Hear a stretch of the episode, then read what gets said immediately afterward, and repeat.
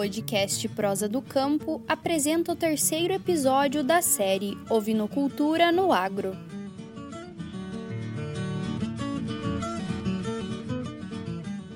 Se você ouviu o podcast anterior, deve lembrar que falamos sobre cuidados e a dedicação que os criadores devem ter com um rebanho de ovelhas, para que haja maior lucratividade.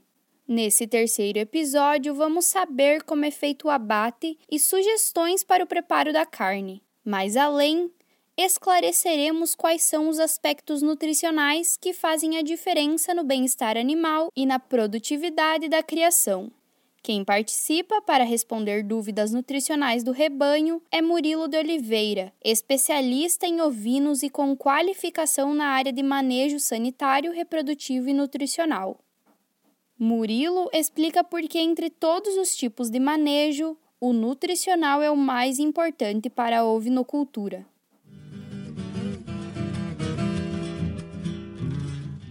A ovinocultura vem se tornando uma atividade que pode ser sim muito rentável.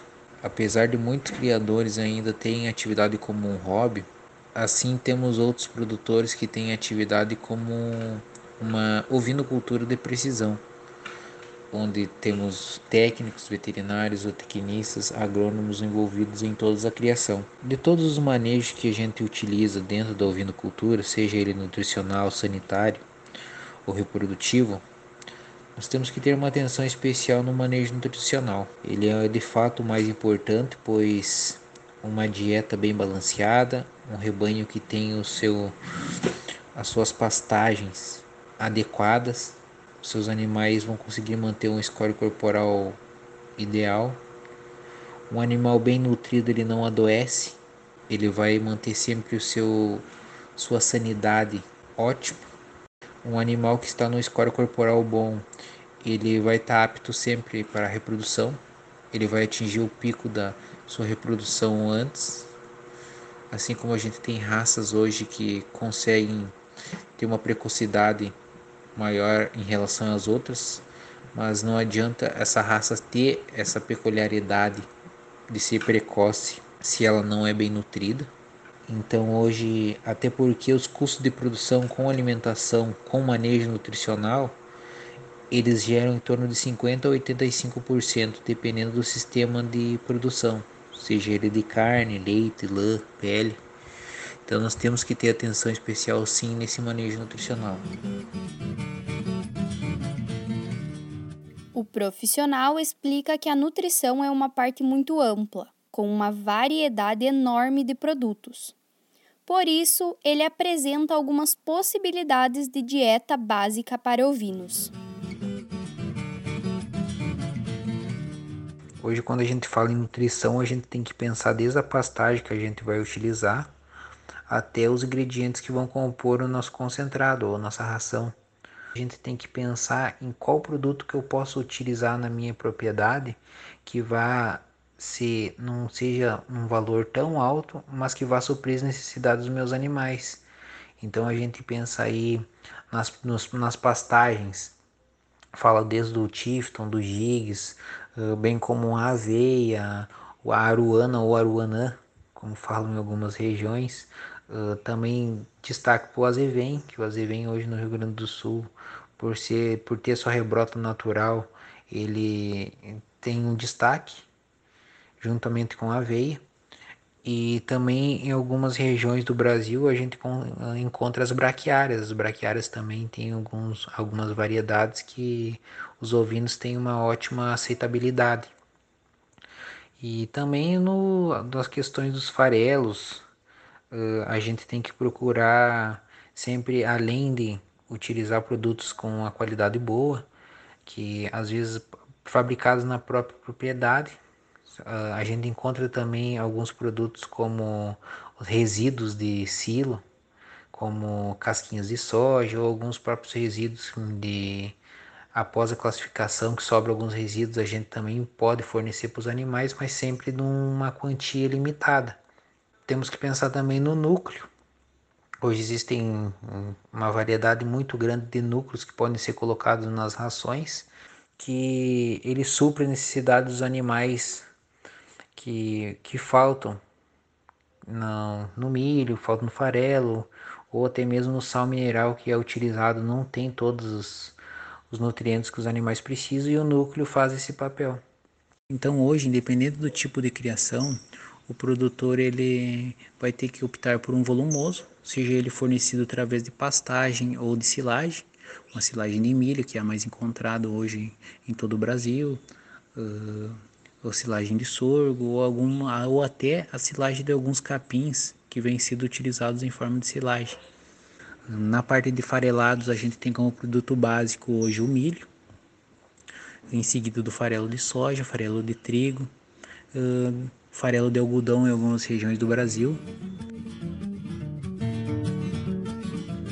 Não existe uma dieta que se encaixe para todas as propriedades. É preciso que o proprietário busque auxílio profissional para entender quais as necessidades do seu rebanho.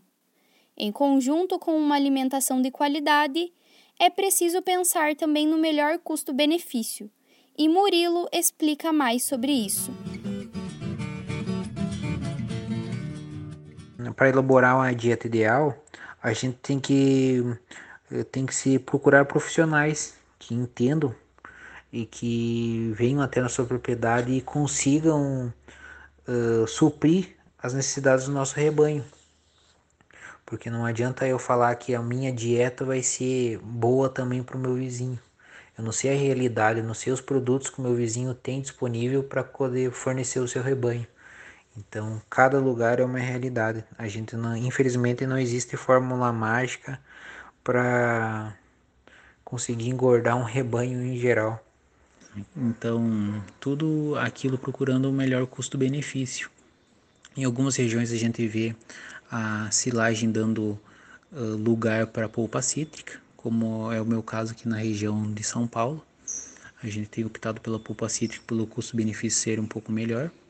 Uh, também tem algumas propriedades que aqui do estado de São Paulo que utilizam a cevada. Então toda propriedade tem que procurar uh, aquilo que seja melhor e mais que tenha mais benefício. Que também não adianta procurar um produto que seja mais barato, mas que não vá ter uma qualidade na alimentação dos seus animais. Quando falamos da definição de um sistema de produção viável, o profissional cita um acróstico com a palavra amor, explicando o que cada letra significaria, colocando as ações que servem de sustentação para a criação de ovelhas, começando pela letra A de alimentação. É a paixão pela ovinocultura que vem à tona no momento de Murilo compartilhar o conhecimento sobre o assunto. E a alimentação, sem dúvida, é uma palavra crucial em qualquer criatório, em qualquer cabanha, em qualquer fazenda que vai começar a criar ovinos é a, é a palavra-chave, pois tu tem que ter o planejamento de que quantia de animais que tu vai utilizar primeiramente e para ver a quantidade de, de comida que tu vai ter para fornecer para esses animais. Então, desde seja elas de pastagem, seja elas de silagem, um, o milho para fazer o, o concentrado, para fazer a ração. Então, tudo que tu tem que ter um planejamento. Independente da área que tu esteja, Tu tem que ter esse planejamento de alimentação, desde o grande até o pequeno produtor.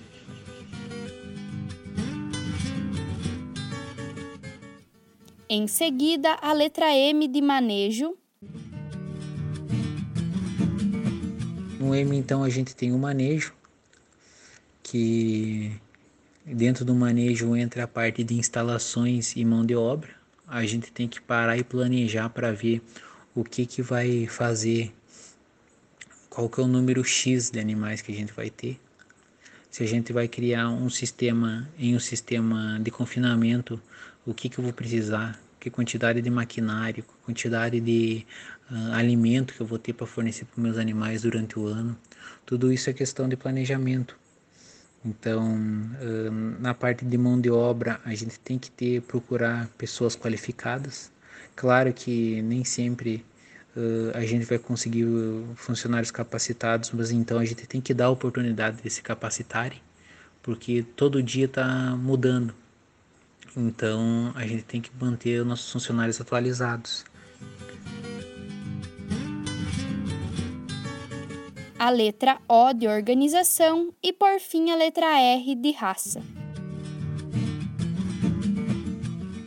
No O a gente tem a organização. Em qualquer sistema de produção a gente tem que ser organizado, tem que levar na ponta da caneta tudo que a gente gasta, tudo que a gente utiliza. Uh, na parte da organização também entra o planejamento, que sem planejar a gente não vai a lugar nenhum.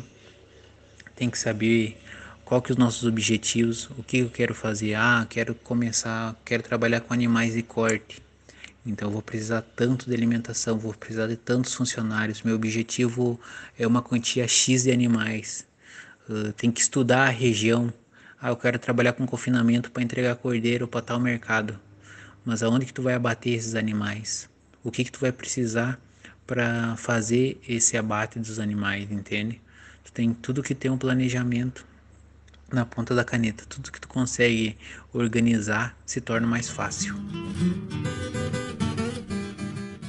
Murilo acrescenta que os criadores devem dar preferência a bebedouros de água para que não se tenha o risco de contaminação por bactérias e parasitas que estejam na água parada de açudes e córregos, pois a água não precisa ser tratada, mas precisa estar limpa para o consumo dos animais.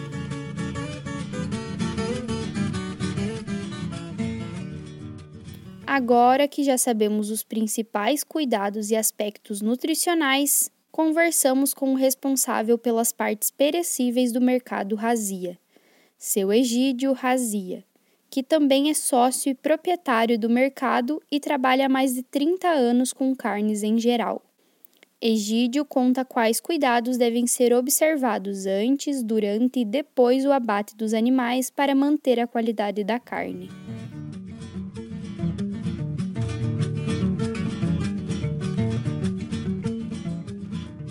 Quando vai abater a ovelha, tem que separar ela do, do, do, rebanho, né? Deixar num lugar fechadinho durante um dia para o outro, né? Apenas com água potável para ela não ficar se alimentando e tal, e, e, e, limpar o intestino e tal, ficar uma qualidade melhor na carne, né?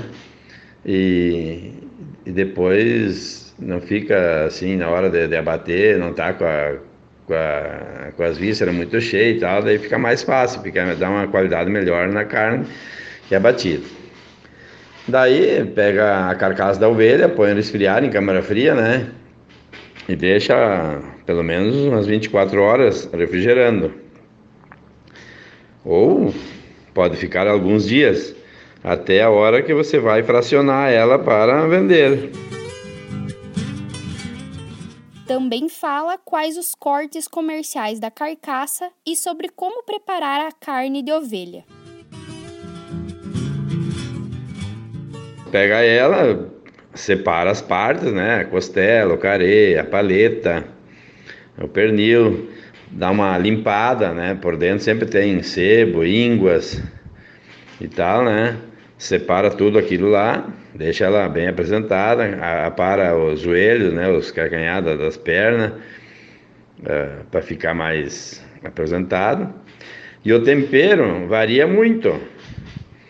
Uh, tem gente, como eu estava escrevendo aí, tem gente que gosta de pôr um vinho branco com um temperinho verde, tem gente que gosta de botar só um sal temperado. Tem gente que gosta de botar um vinho branco e o sal temperado, tem gente que gosta de botar só sal grosso para sentir mais o sabor autêntico da ovelha, né, para não descaracterizar, descaracterizar o sabor da ovelha.